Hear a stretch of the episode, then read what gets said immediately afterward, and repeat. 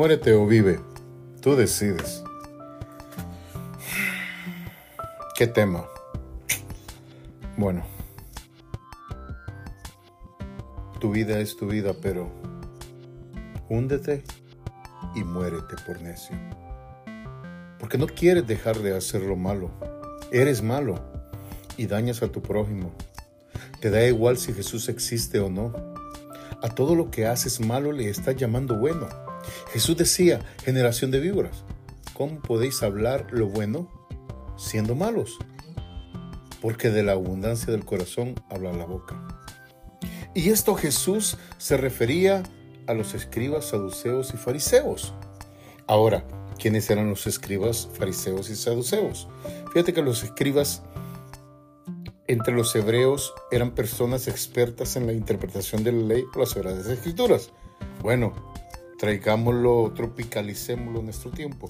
Hoy en día hay gente que, que son excelentes interpretadores de la Biblia, digámoslo así.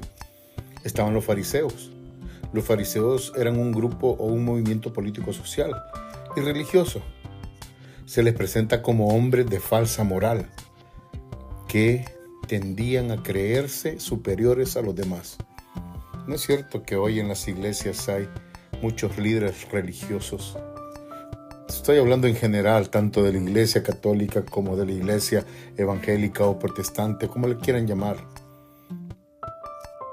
Hay muchos líderes con una falsa moral y que siempre tienden a creerse superiores a los demás. Y yo me he topado con muchos, he visto muchos y cómo actúan. ¿Quiénes son los saduceos? Se considera que los saduceos negaban la inmortalidad del alma y la resurrección. Bajo esta luz son tratados en el Nuevo Testamento, debatiendo el asunto con Jesús. También negaban la existencia de espíritus o ángeles. Traigámoslo a nuestra actualidad. Hay mucha gente que dice que ser cristiana y, y quiero decir pues que tal vez entre algunos jesuitas he tenido la oportunidad de escuchar algunas de estas cosas. Que, hay, que dicen que hay cosas que no existen dentro de eh, el poder de Dios Padre sobre la tierra. Y eso es malo. Y son cosas que están sucediendo pues en este momento. Ahora, pero ¿quién fue el primero? Fíjate que Juan el Bautista eh, fue el primero en hablar sobre ello. Y fíjate que esa voz hace eco hasta nuestros días y retumba en nuestros oídos de quienes no quieren oír que son unas víboras. Porque cierto, son unas víboras. Nos, nos agarramos del cristianismo, y estoy hablando en general, para hacer un negocio de ello. Y muchas veces, muchos que empiezan a ser líderes ven eso y aprenden de eso. Y es una mala, eh, eh, es un mal camino, errado. ¿Por qué? Porque fíjate que cuando Juan vio que muchos fariseos y saduceos venían a mirarlo, bautizar, fíjate que los enfrentó y le llamó víboras, camada de víboras, exclamó. Dice Mateo 3, 7 Dice, quien les advirtió que huyeran de la ira cercana. Y les, dijo, demuestren con su forma de vivir que se han arrepentido de sus pecados y han vuelto a Dios. No se digan simplemente el uno al otro, estamos salvos porque somos descendientes de Abraham. Eso no significa nada, porque les digo que Dios puede crear hijos de Abraham de estas piedras. Mira, ¿Qué es lo que sucede ahora? Hay una camada de víboras. Hay una camada de víboras religiosos en todo el mundo que se están aprovechando de la gente. Pero, ¿y qué es lo que sucede? Es como que si Juan el Bautista se lo estuviera diciendo a ellos, demuestren con su forma de vivir que se han arrepentido de sus pecados no demuestran con su forma de vivir que se han arrepentido de sus pecados. Y, Pero fíjate que esta camada de víboras o de religiosos, líderes religiosos, piensan que por ser un líder religioso ya son salvos. Porque dirigen un grupo ya son salvos. Fíjate, lo mismo que le pasaba a estas personas, a los saduceos y fariseos. Pensaban que por ser descendientes de Abraham ellos ya tenían ganada la salvación. Pensaste que por ser un cristiano que dice que dice ser cristiano que porque vas una vez cada ocho días a la iglesia o que vas para, para, para Semana Santa, el Viernes Santo a la iglesia una vez al año y decís que sos católico o decís que sos evangélico y ya sos salvo, esperate ahí, detenete un momento. No eres salvo. Porque lo mismo pensaban acá estas gentes. Eso no significa nada, porque les digo que Dios puede crear hijos de Abraham de estas piedras. O sea que no está seguro, ¿me entendés? Y fíjate que eso es exactamente lo que está sucediendo en este capítulo de la historia, donde tú y yo hemos conseguido yo como servidor por voluntad propia, sirviendo a Jesús, y tú para escuchar este mensaje de luz dada por Jesús hace dos mil años. Fíjate, la gente malvada se revela en contra de la luz. Se niega a reconocer los caminos de la luz y a permanecer en esas sendas. No quieren. Eso está en Job 24:13. Nadie, oye, escúchame bien esto, nadie puede ayudar a quien no se deja ayudar. Nadie puede salvar a quien no quiere ser salvado. Aún así las personas dicen, no hay o no existe Dios. Los seres humanos rechazan a Dios cada día, pero al mismo tiempo le echan la culpa de todo. Quienes vivieron en el tiempo de Jesús, déjame decirte, ni lo conocieron como creador, ni lo recibieron, y Juan el apóstol al que Jesús amaba lo expresa de una manera muy cruda. Te lo voy a leer. Juan lo escribió y lo voy a citar en 3.18. Dice, no hay condenación para todo aquel que cree en Él. Pero todo el, escucha bien esto, pero todo el que no cree en Él ya ha sido condenado por no haber creído en el único Hijo de Dios. Esta condenación se basa en el siguiente hecho. La luz de Dios llegó al mundo, pero la gente amó, más la oscuridad que la luz porque sus acciones eran malvadas. ¿Qué dijo Jesucristo? Allá en el... Mi venida será como en los tiempos de Noé. La gente era malvada, no creía en nada. Solo salvó ocho personas. Todo el mundo fue anegado en agua y todo el mundo murió. Eso es lo que exactamente está pasando hoy en día. Ahora te estoy hablando a ti. Tú sabes perfectamente que tú ya estás condenado por no haber creído en, en el único Hijo de Dios que es Jesús. Pero estás vivo y estás escuchando este audio. Y si no sabes, quiero decirte que hay una salida. En el verso anterior dice que Jesús es la luz del mundo y esa luz puede iluminarte hoy. ¿Sabes en qué fase de la salvación del mundo estamos en este momento? No, ¿verdad? No lo sabes. No lo sabes, ¿verdad? Te lo explico ahora. Jesucristo hoy es un abogado. Hoy, hoy, estás escuchando. Hoy es un abogado. Para ti, tú que estás escuchando en este momento, Jesucristo es un abogado que se hace presente a tu vida y se comporta como tal. Jesús defenderá tu caso si tan solo tú le crees. Si estás vivo y escuchando esto, Jesús te defenderá a capa y espada y te arrancará de las garras de la segunda muerte, del lago de fuego y azufre y de las garras del mismísimo príncipe de este mundo. Y como es tu abogado, fíjate que no te va a cobrar nada. Al contrario, te regala la salvación. Que tú y yo, permíteme decírtelo, no merecemos. si no lo sabías, fue para que eso vino Jesús aquí a la tierra. ¿Cómo te lo demuestro? Primera de Juan dice 2, capítulo 2, 1. Dice, mis queridos hijos, les escribo estas cosas para que no pequen.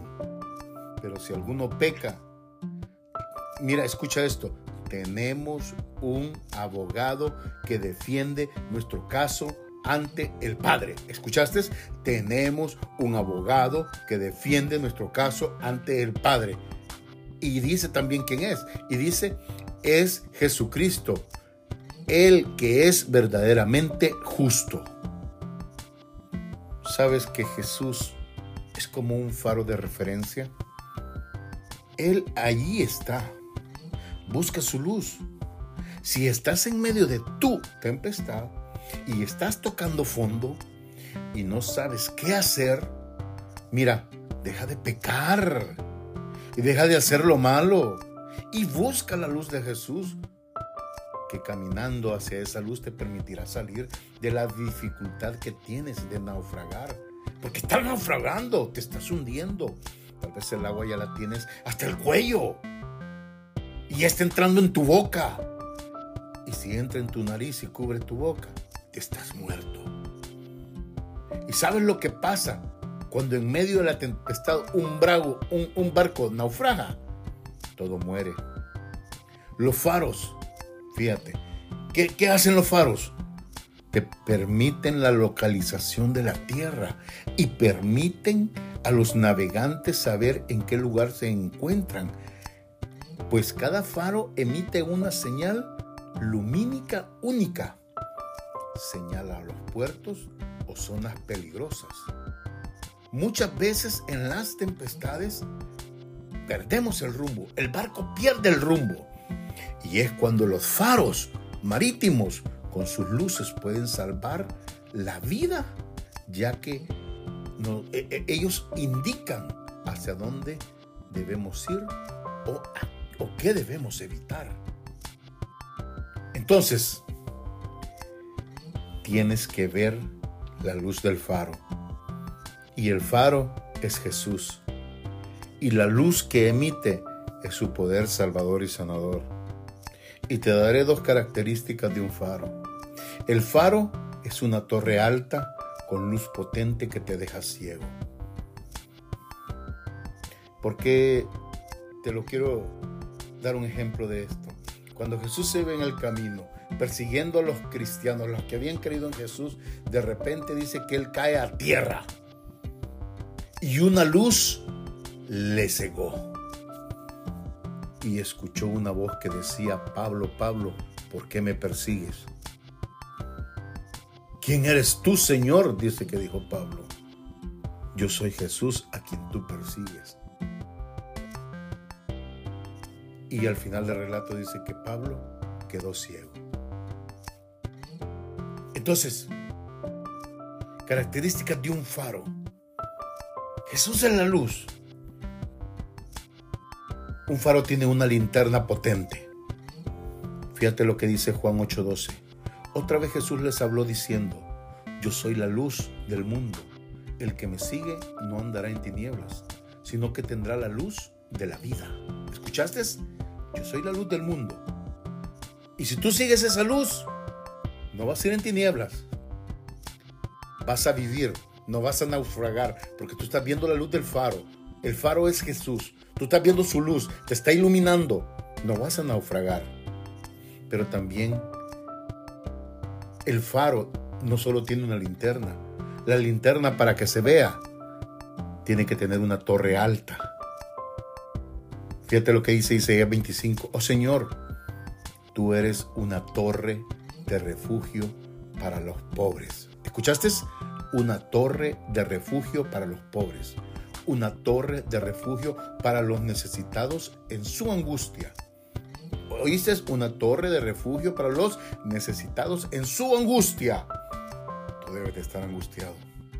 Dice, eres refugio en la tempestad y amparo del calor. Pues los actos opresivos de la gente despiadada son como una tormenta azota los muros. Fíjate lo que dice en Salmos 144. Él es mi aliado amoroso y mi fortaleza. Mira qué bonito esto. Mi torre de seguridad. Jesús es nuestra torre de seguridad. Jesús es nuestra luz. Mira lo que dice Proverbios 18:10. Torre fuerte es el nombre de Jehová.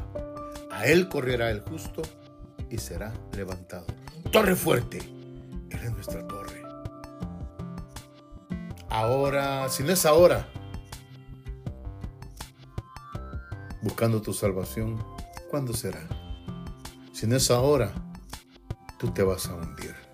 Si no es ahora, vas a, a naufragar y vas a morir.